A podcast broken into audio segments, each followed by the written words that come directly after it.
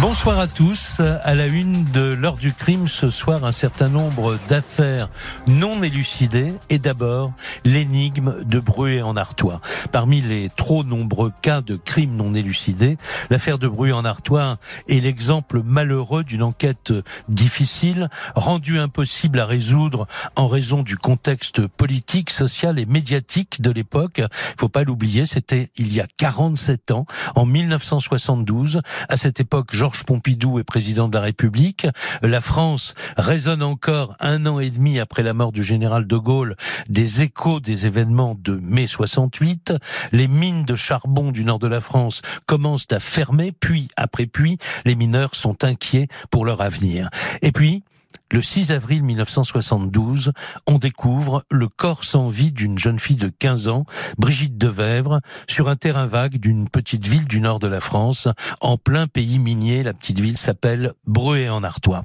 C'est le premier grand fait divers de l'ère télévisuelle. Une instruction à ciel ouvert, avec un juge qui prend à témoin les journalistes de l'avancée de son enquête. L'affaire se transforme rapidement en affaire politique avec la mise en cause d'un notable le notaire des Houillères du Nord, Pierre Leroy, accusé d'être le meurtrier de cette jeune ouvrière. La justice est soupçonnée de protéger ce notable. La France est coupée en deux. Il y a ceux qui croient à la culpabilité du notaire, et puis ceux qui pensent que le juge Pascal, un des fondateurs du syndicat de la magistrature, mène son enquête uniquement à charge. Après une instruction chaotique et les vrais faux aveux d'un jeune homme de 17 ans, l'enquête policière va s'enliser définitivement. Bilan, 1000 pièces de procédure, des centaines de procès-verbaux, 3600 pages de dossiers, et pas de coupable. L'affaire de Bruet est prescrite depuis 2005. On ne saura jamais qui a assassiné Brigitte de Vèvre. La plupart des protagonistes de l'affaire de Bruet en Artois ne sont déjà plus de ce monde, sauf peut-être l'assassin. Nous allons revenir en détail sur l'ensemble de cette affaire passionnante avec mon invité Bernard Rodclock, dans un instant. Vous savez que vous avez rendez-vous avec l'heure du crime tous les jours entre 20h et 21h. Cette émission a été préparée comme toutes les autres par Justine Vignot. C'est Mathieu Desmousseaux qui est à la réalisation technique de cette émission.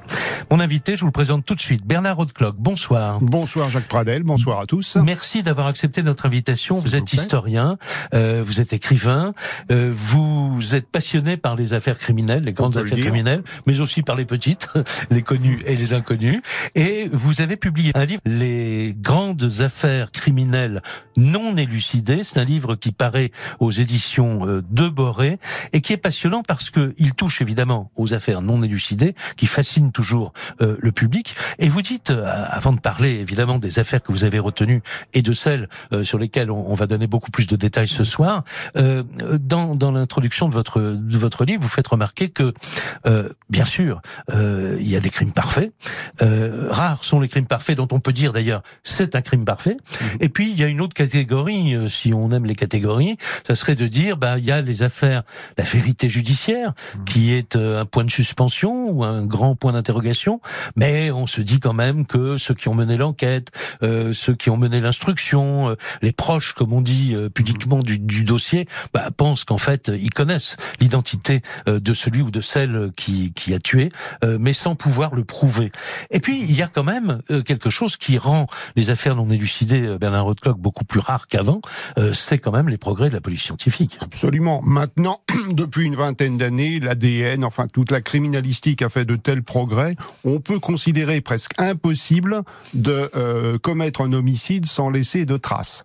Cela dit, et comme pour rappeler aux êtres humains qu'ils sont faillibles, eh bien, il y a toujours des négligences, il y a toujours des, euh, des cafouillages en tout genre, il y a toujours des, euh, des dysfonctionnements, en un mot, qui font que certaines affaires restent soit non élucidées, soit imparfaitement élucidées. Voilà, on peut parler de l'affaire Grégory, euh, dont le feuilleton n'est mm. toujours pas terminé, qui est toujours une affaire en plein, en plein développement encore aujourd'hui. je vous dirais qu'on peut parler de trois, depuis la guerre, affaires, bon, trois grandes affaires euh, du même type que l'affaire Grégory. L'affaire Dominici en 1952, l'affaire de Bruet en Artois dont nous reparlerons tout à l'heure en 72, l'affaire du petit Grégory en 84.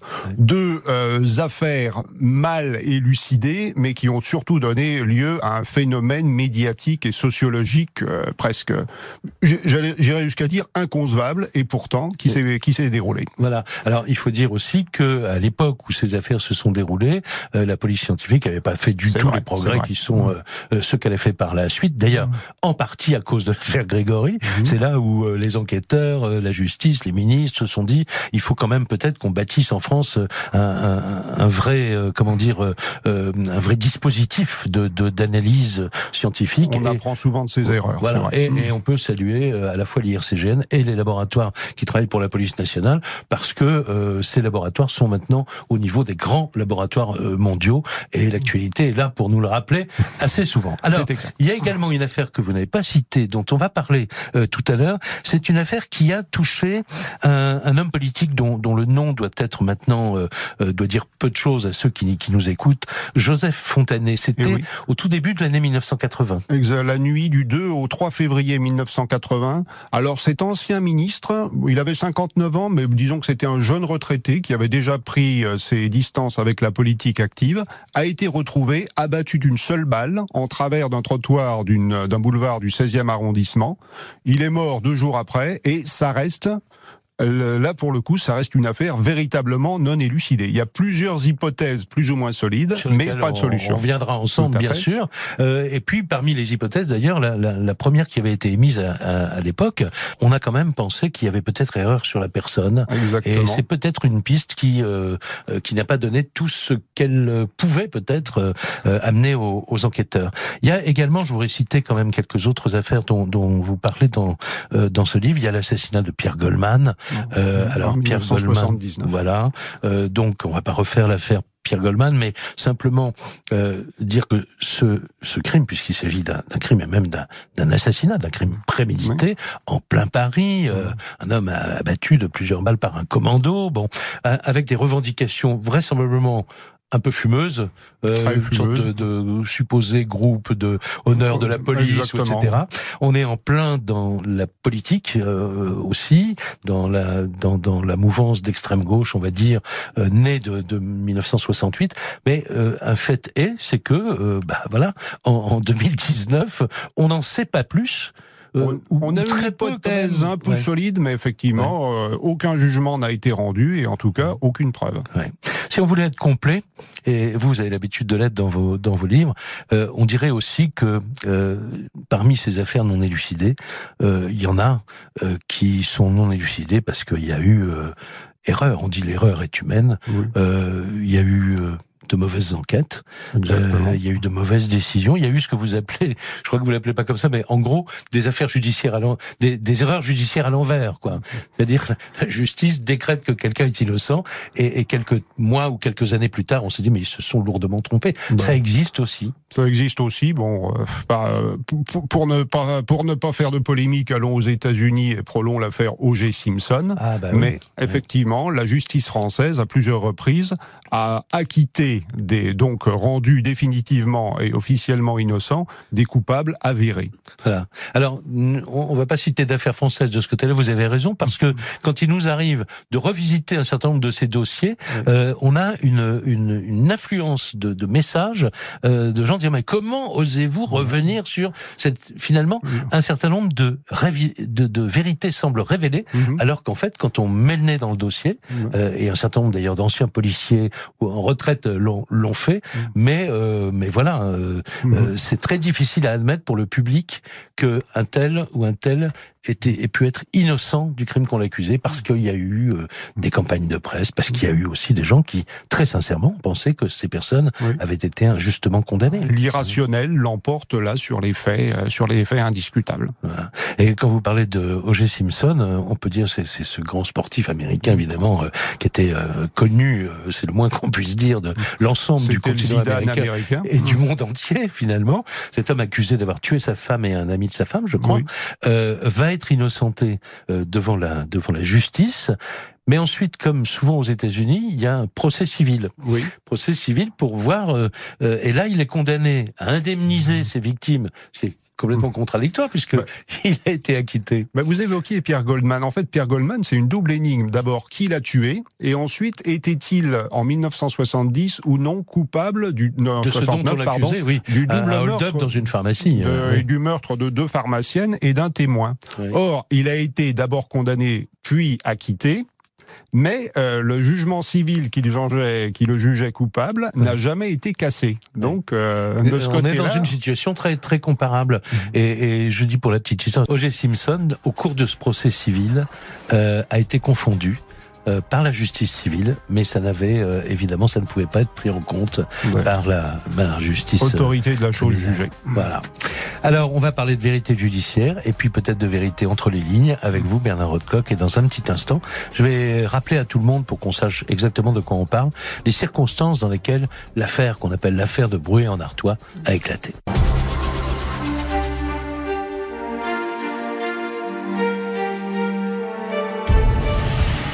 Nous sommes le 5 avril 1972 à Bruay-en-Artois, en plein pays minier, une ville ouvrière de 25 000 habitants dans le département du Pas-de-Calais.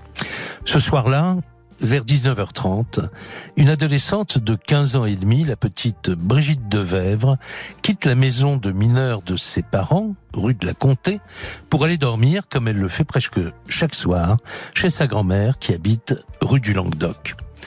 Quelques minutes plus tard, on l'aperçoit rue de Ranchicourt en train de discuter avec un homme d'environ 1m75 selon les témoins qui porte un pull bleu à col roulé. C'est la dernière fois qu'on la verra vivante. Le lendemain, 6 avril, en début d'après-midi, des gamins qui jouent au ballon découvrent son corps dans un terrain vague qui sépare les corons des quartiers bourgeois de la ville. Elle est partiellement vêtue d'un chemisier écossais et d'un soutien-gorge. L'autopsie euh, démontrera qu'elle n'a pas été violée. On l'a étranglée. Puis le corps a été traîné sur une centaine de mètres. Elle a ensuite été mutilée à coups de hachette et abandonnée là où on l'a trouvée, à 9 mètres très exactement de la haie d'une villa blanche, celle de Monique Béguin-Mayer, la fille du plus gros marchand de meubles de Bruet. Madame Béguin-Mayer est à cette époque en instance de divorce. Depuis 18 mois, elle est devenue la maîtresse d'un notable de cette petite ville, le notaire des Houillères du Nord et aussi le notaire des riches propriétaires de la région. Il est membre du Rotary Club, c'est un homme respecté, assez hautain et même euh, cassant, diront certains. Il s'appelle Pierre Leroy, il a 37 ans. Pour l'heure, il habite encore chez sa mère en attendant de pouvoir épouser Monique et pour ne pas la compromettre lorsqu'il lui rend visite, il ne gare pas sa voiture devant la villa, mais derrière, côté jardin, à quelques mètres de l'endroit où l'on vient de découvrir le corps de l'adolescente assassinée. Le 11 avril, Pierre Leroy est interrogé sur son emploi du temps le soir du meurtre. Pour ne pas impliquer sa maîtresse, dira-t-il plus tard, il s'embrouille dans ses explications, donne cinq versions différentes de son emploi du temps dans la soirée du 5 avril. Il ne peut donner aucun alibi pour un trou de 20 minutes entre 20h10 et 20h30 ce soir-là. Le 13 avril, il est inculpé d'homicide volontaire et incarcéré sur décision du juge d'instruction chargé de l'affaire. Le juge Henri Pascal, qui est l'un des fondateurs du tout nouveau syndicat de la magistrature et qui ne fait pas mystère de ses opinions de gauche. Sur RTL, c'est Jean-Pierre Defrin qui annonce l'inculpation du notable. C'est un notaire de Bruay en Artois, Pierre Leroy, 37 ans, qui depuis 48 heures était interrogé sans relâche par les policiers de Lille au sujet de l'assassinat de Brigitte, 16 ans. Il y a une heure, Pierre Leroy a été inculpé d'homicide volontaire. Comme il l'avait déjà fait au cours de l'enquête, il nie toute participation à cette affaire. C'est jeudi dernier vers 21 heures que des passants avaient découvert le crime dans un terrain vague. Brigitte de Verve gisait entièrement dévêtue, son visage était meurtri par de nombreux coups et sa tête avait une profonde entaille. Pierre Leroy était très connu à Bruay en Artois et dans la région. Il était membre des clubs les plus chics, très lié avec ce que l'on appelle la bonne société locale. Bref, c'était un homme très considéré. Je vous le répète, il vient d'être inculpé d'homicide volontaire. Toutes les conditions sont désormais réunies pour faire de l'assassinat de Brigitte de Vèvre un crime de classe. Le juge Pascal, qu'on appellera le petit juge, euh, est un personnage euh, médiatique, comme on dirait aujourd'hui ce méridional, un peu rondouillard, aime en effet la presse.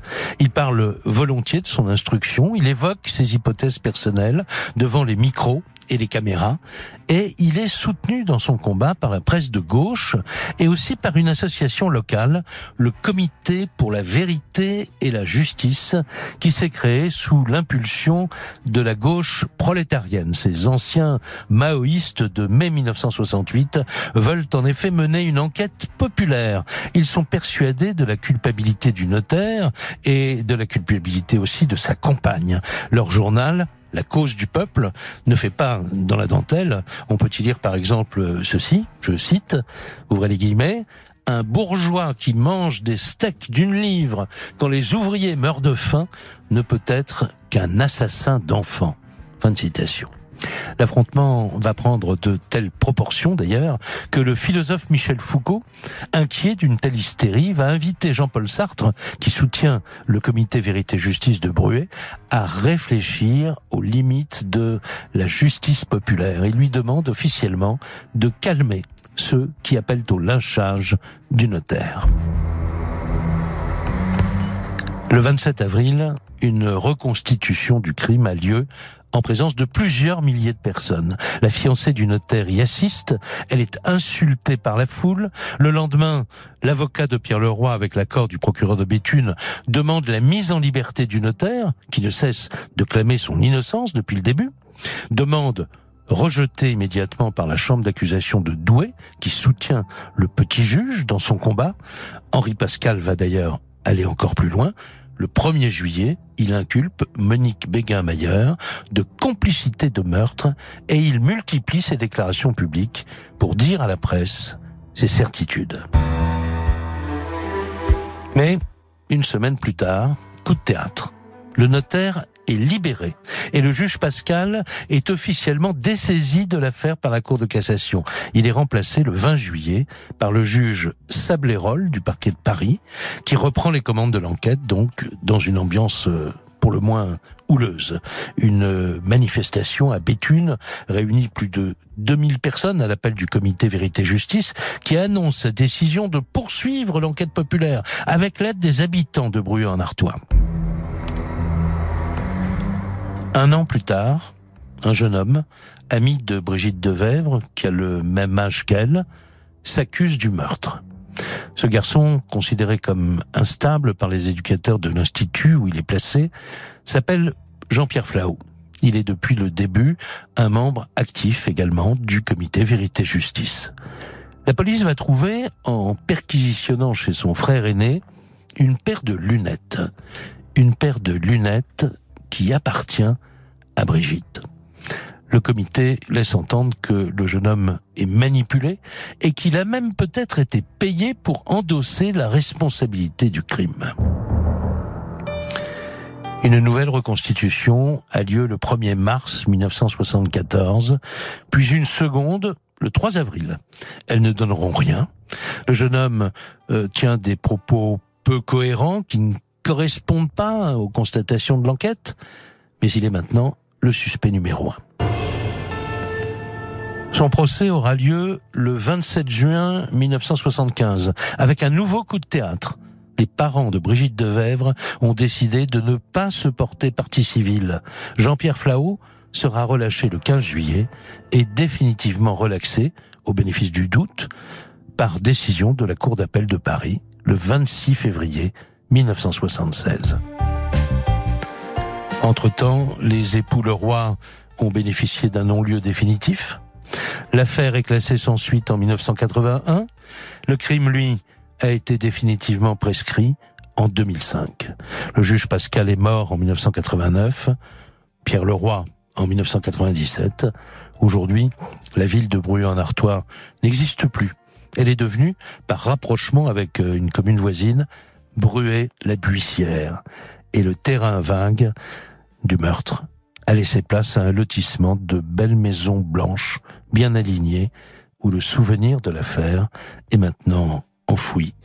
Décidément, le meurtre de Brigitte de Vèvre est bien un crime parfait. L'heure du crime. Sur RTL.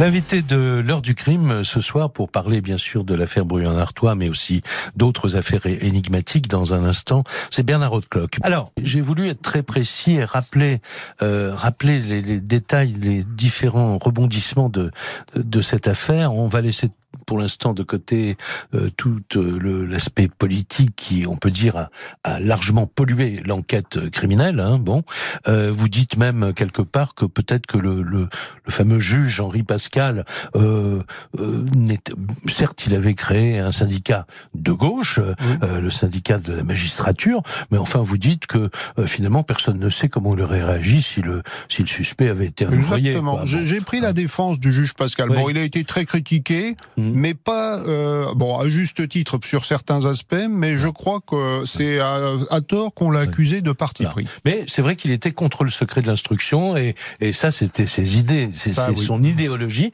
Il, il, voulait faire des instructions à, à ciel ouvert et, public, il donnait rendez-vous donc comme ça aux journalistes sur l'escalier le, l'escalier du palais de justice, etc. pour dire ce qu'il pensait. Hein. Il est même arrivé de convoquer les médias avant une euh, avant une perquisition ça lui a été reproché évidemment ce qu'on a dit. C'est pour ça qu'il a été sanctionné d'ailleurs.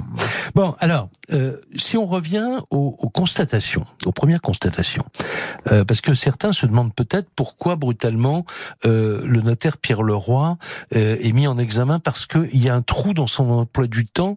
Euh, je rappelais entre 20h et 20h30. que dit l'autopsie alors Alors l'autopsie a pu être très précise sur l'heure de la mort parce que la jeune Brigitte avait mangé une orange à 6h et vu l'état de sa digestion, on a pu placer l'heure de la mort entre 20h et 20h15. D'accord, ça c'est la médecine légale qui le dit. Exactement. Euh, et, et, donc, donc euh, on peut également, et ça vous allez nous dire pourquoi, penser que le corps, que, que cette malheureuse jeune fille n'a pas été tuée à l'endroit où on l'a retrouvée dans ce terrain vague. Effectivement, c'est très énigmatique. Elle a, bah d'abord, le corps était sec alors qu'il avait plu toute la nuit.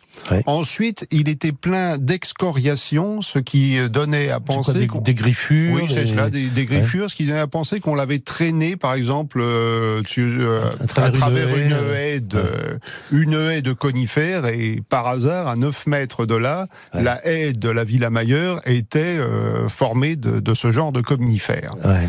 Et euh, donc, euh, mais pour l'instant, les premiers jours, la police, bon, une enquête de routine, notamment une enquête de voisinage. Et voyez le hasard, une voisine se plaint que ce soir-là, une 504 Peugeot est égarée en stationnement gênant. Et elle a relevé le numéro.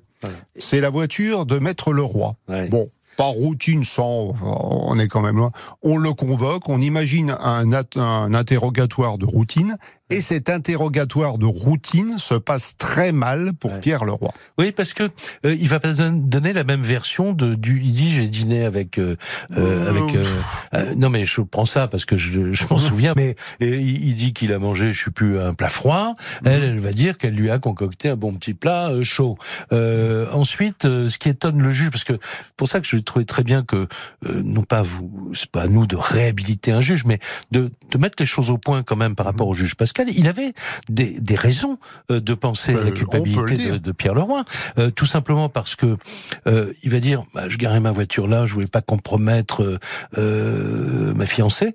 Bah, le juge va lui dire mais attendez tout le monde sait dans le, le pays vous allez manger au restaurant ensemble. Mm -hmm. enfin tout le monde sait que c'est votre oui. maîtresse. Bon pourquoi la protéger euh, là etc donc il y avait un certain nombre de points. Absolument qui, qui avait évidemment à être ensuite creusé par l'enquête, etc. Ce qui n'a pas Mm. peut-être pas été le cas.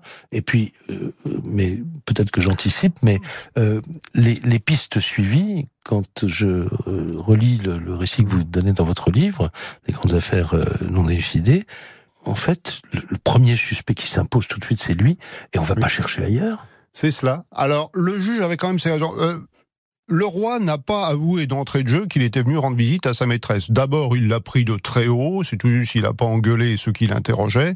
Ensuite, il a multiplié les mensonges, il a multiplié les contradictions. Il lui a fallu plusieurs heures pour reconnaître que finalement, bah, il était tout simplement venu rendre visite à sa copine.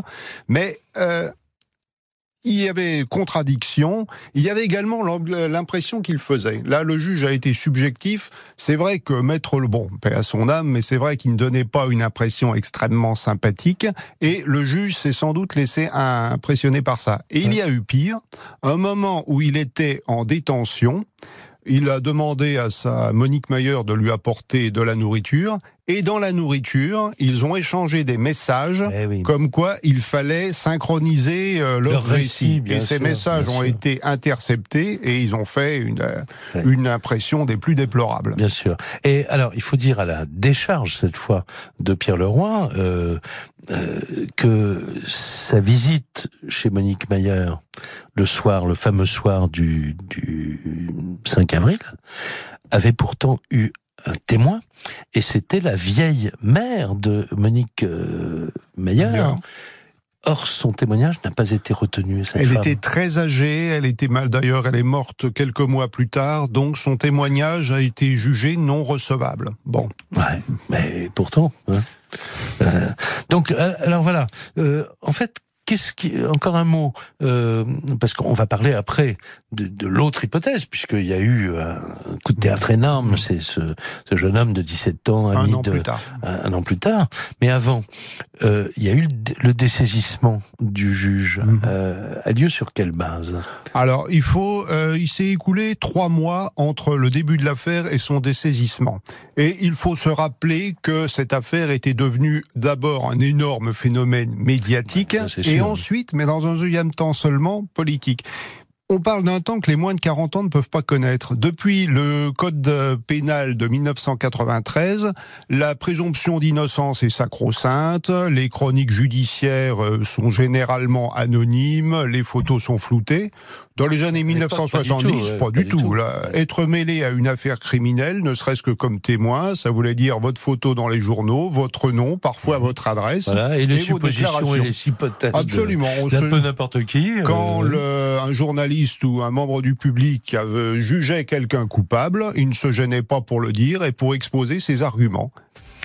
Voilà, alors on va euh, revenir à cette affaire euh, dans quelques instants, cette fois avec euh, bah, cette, euh, euh, ce, ce que j'appelais un coup de théâtre, c'est ce, ce garçon, euh, Jean-Pierre Flao, euh, qui va s'accuser lui-même d'avoir tué cette, cette jeune fille, Euh, et puis euh, on va essayer de comprendre ensemble pourquoi il a été acquitté finalement, euh, faute de preuves, mais je crois que là, la justice n'a certainement pas fait une erreur judiciaire, quoique, quoique, euh, il faut vous lire pour, euh, pour se faire une, une opinion à 100%.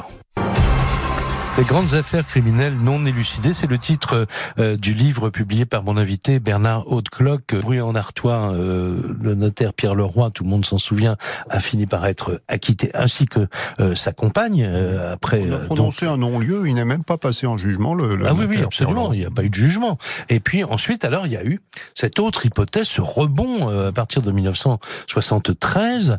Jean-Pierre Flao. Alors, qui est Jean-Pierre Flao et pourquoi brutalement euh, tout le monde se dit mais bon sang et si c'était lui?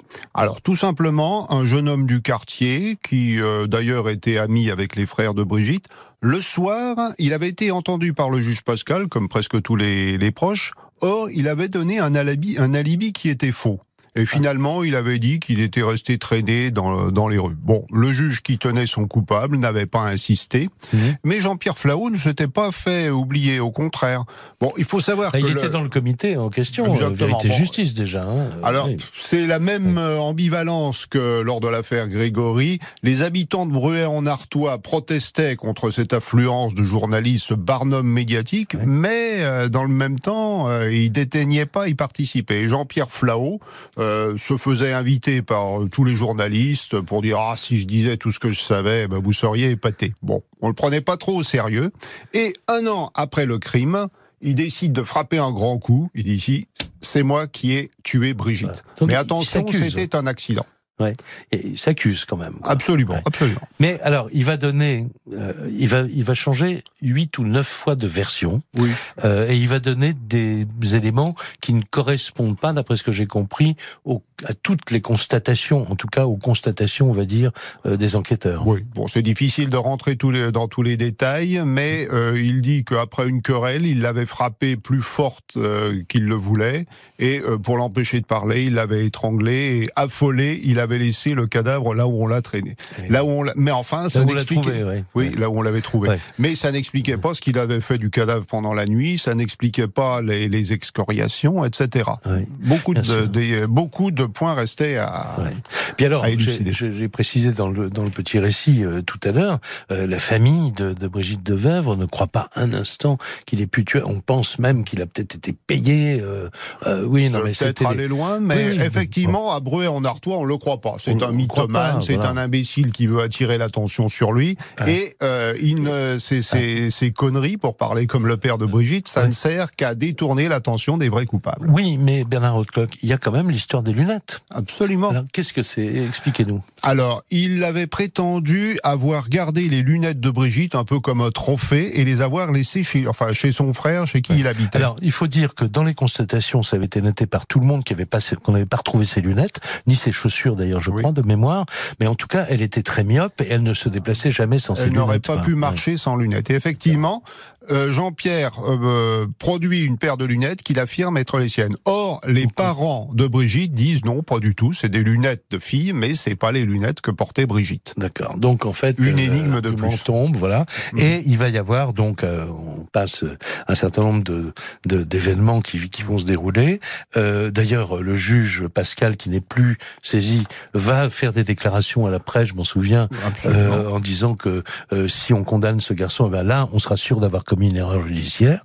Et le 15 juillet 1975, Jean-Pierre Flao est finalement euh, acquitté euh, au bénéfice du doute, donc par le tribunal pour enfants de Paris. Euh, on va écouter un document RTL de ce jour-là. Claude Fouchier, ce jour-là, sur RTL, donne les dernières informations euh, qu'il a recueillies après la décision de la justice. C'était dans le journal présenté par euh, euh, une journaliste qui s'appelle Françoise Parino. Écoutez leur dialogue.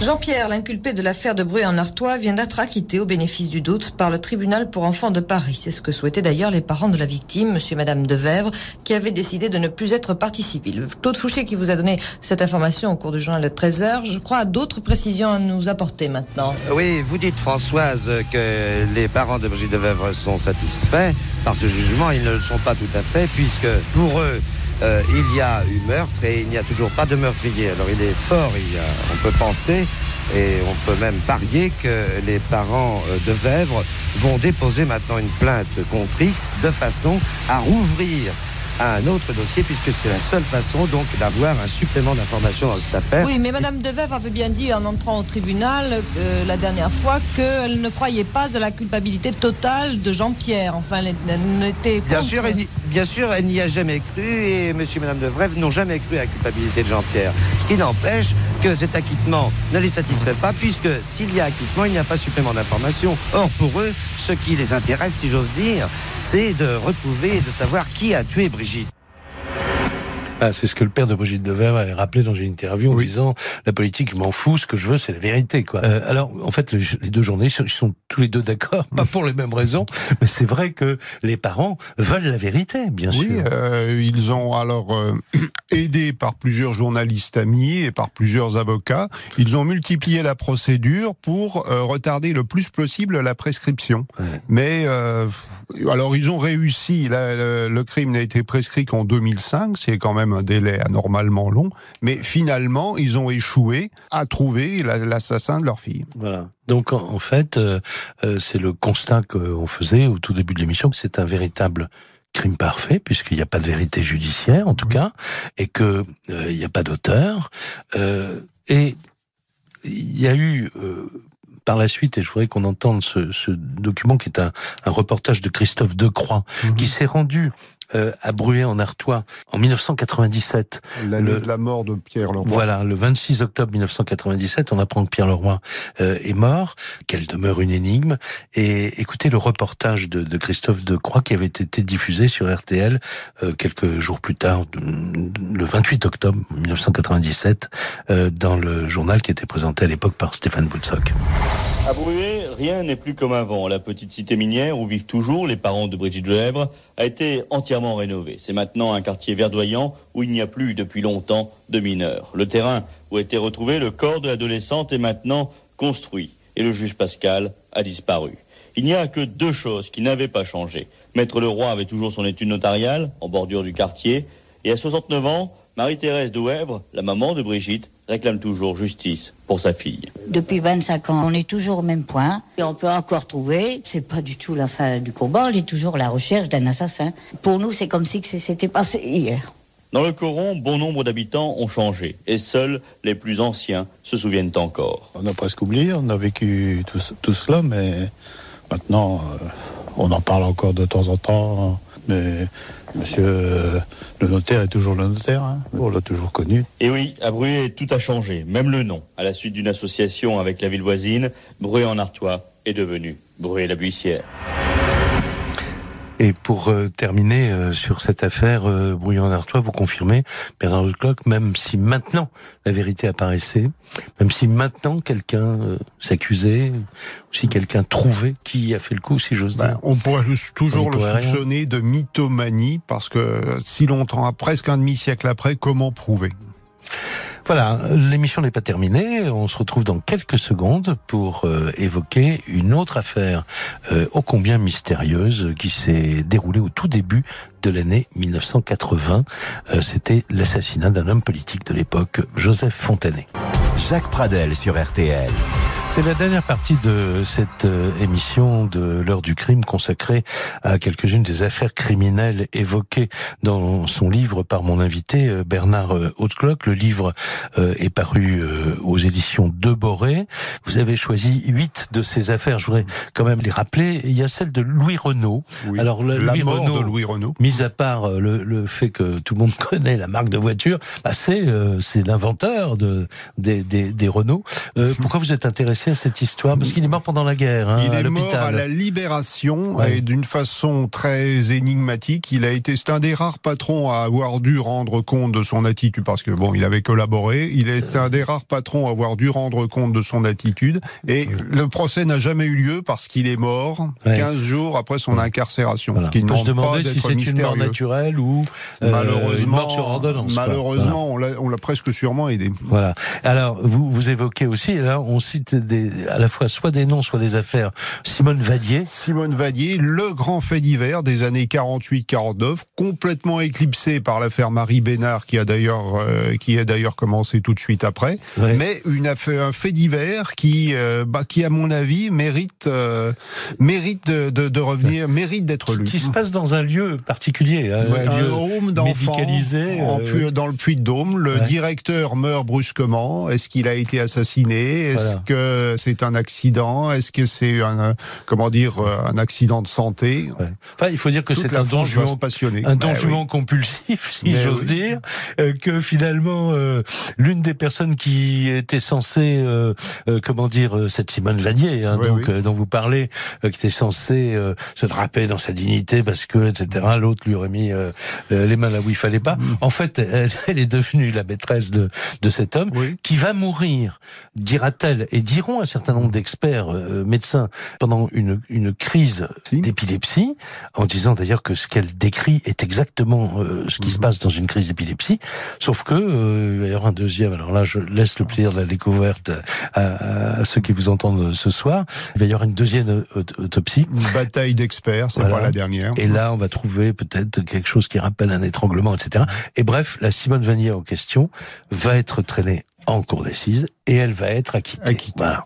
mais c'est une histoire que je recommande vraiment à tous. C'est un film, c'est un téléfilm, moi je trouve. Voilà. Il mériterait de. J'attire l'attention là s'il y a des producteurs de, de télévision. Euh, l'affaire Simone Vallier, inconnue du grand public, est absolument euh, passionnante. Bon, et puis euh, Marie Bénard, évidemment, on connaît la bonne dame de Loudun. bon, Dominici. et voilà, Dominici aussi, et puis Agnès Leroux, bien sûr, Pierre Goldman, dont on a parlé. Et puis alors, l'affaire Fontanet. Alors, le, le 1er février 1980, euh, Joseph Fontanet, qui est un homme politique, euh, on va dire de centre droit, euh, qui a été plusieurs fois ministre sous euh, Georges Pompidou, est abattu devant son domicile dans le 16e arrondissement de Paris. la nouvelle arrive à la rédaction de d'RTL pratiquement à, l'heure où, où, les faits viennent d'intervenir, et immédiatement un journaliste de la de la rédaction, Alain Hamon, qui est un spécialiste des faits divers et des affaires criminelles, fonce sur place. Il se retrouve sur les lieux du crime, euh, en même temps d'ailleurs que les policiers de la brigade criminelle. Écoutez, les premières informations qu'il donne dès les premières éditions matinales euh, sur RTL le lendemain matin, les premières euh, informations qu'il a pu glaner, elles sont très maigres. D'après les, premiers renseignements euh, recueillis sur place euh, quand nous sommes arrivés euh, avec les policiers de la brigade criminelle, eh bien, il, n'y a pas de témoins et c'est assez difficile donc, en l'absence de témoins, de savoir ce qui s'est réellement passé. les seuls témoins qui, ont vu quelque chose ont d'abord été des témoins auditifs. Ils ont entendu des coups de feu et lorsqu'ils sont approchés du trottoir où gisait Joseph Fontanet atteint par ces deux projectiles, eh bien, le ou les agresseurs s'étaient déjà enfuis. Il était 0h30 environ. Joseph Fontanet avait tenu une conférence euh, assez tard et il remontait du matériel dans son appartement. Et c'est en faisant le dernier voyage, en s'approchant de sa voiture, qu'il a été agressé. On ne sait pas si les agresseurs étaient en voiture ou s'ils l'attendaient sur le trottoir. Euh, s'ils l'attendaient sur le trottoir, peut-être a-t-il vu le, ou les tireurs. Et ça, bien sûr, les policiers de la brigade criminelle attendent que Joseph Fontanet euh, soit définitivement sauvé à l'hôpital Laennec pour lui poser éventuellement les, questions. une voiture de police qui patrouillait dans le quartier a pris en chasse deux hommes armés dans une voiture, mais en même temps, dans le quartier du Trocadéro, il y avait eu une agression dans un hôtel. Alors on ne sait pas très bien si ce sont les agresseurs de Monsieur Fontanet qui ont été pris en chasse à ce moment-là ou les, les gens qui ont attaqué le veilleur de nuit de cet hôtel. Et de toute façon, cette voiture avec ces deux personnes armées n'a jamais été rattrapée. Alors, euh, pour le moment, eh bien, comme le disait un enquêteur de la brigade criminelle que j'ai rencontré sur place 2h euh, moins le quart ce matin, eh bien, c'est la pénombre la plus complète. Voilà, il faut dire que Joseph Fontanet ne donnera jamais aucun détail parce qu'il est mort euh, des suites de ses blessures, je crois, le, le lendemain. Euh, enfin, voilà, dans, dans, dans, les heures qui ont suivi.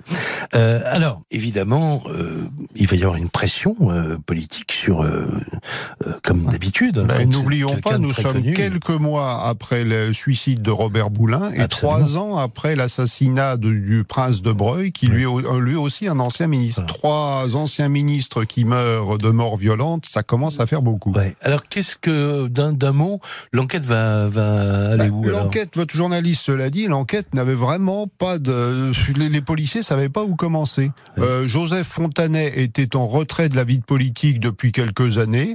C'était un homme d'une probité absolument inattaquable. Euh, il ne s'était jamais laissé entraîner, ne serait-ce que par faiblesse, dans aucune affaire douteuse. Une vie privée absolument transparente. Alors bon, vous avez des, une cascade comme toujours dans ces cas-là, de, revendications plus ou moins fumeuses, extrême gauche, extrême droite. La seule revendication qu'on avait prise au sérieux, c'était les vengeurs du CES Payron.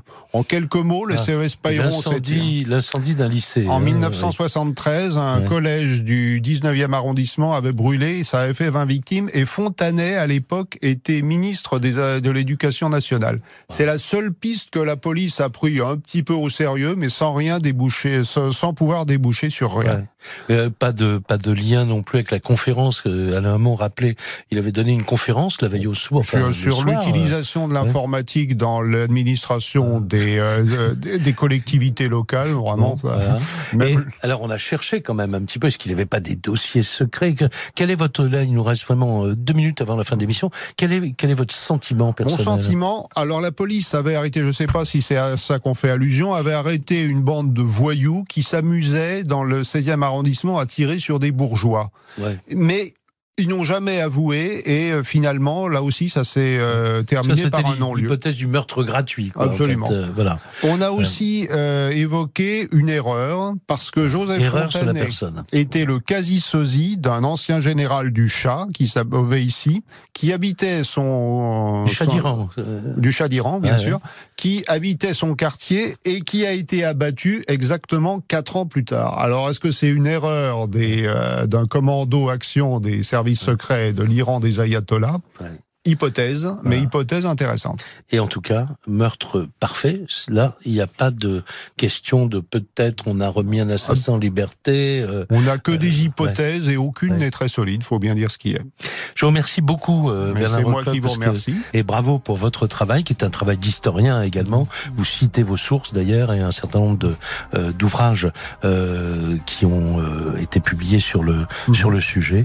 Les affaires, les grandes affaires criminelles non élucidées, c'est aux, aux éditions de Boré, signé donc Bernard euh, Hautecloc, qui était mon invité ce soir. Merci beaucoup. Mais merci à vous et bonne soirée. Et l'émission est maintenant terminée.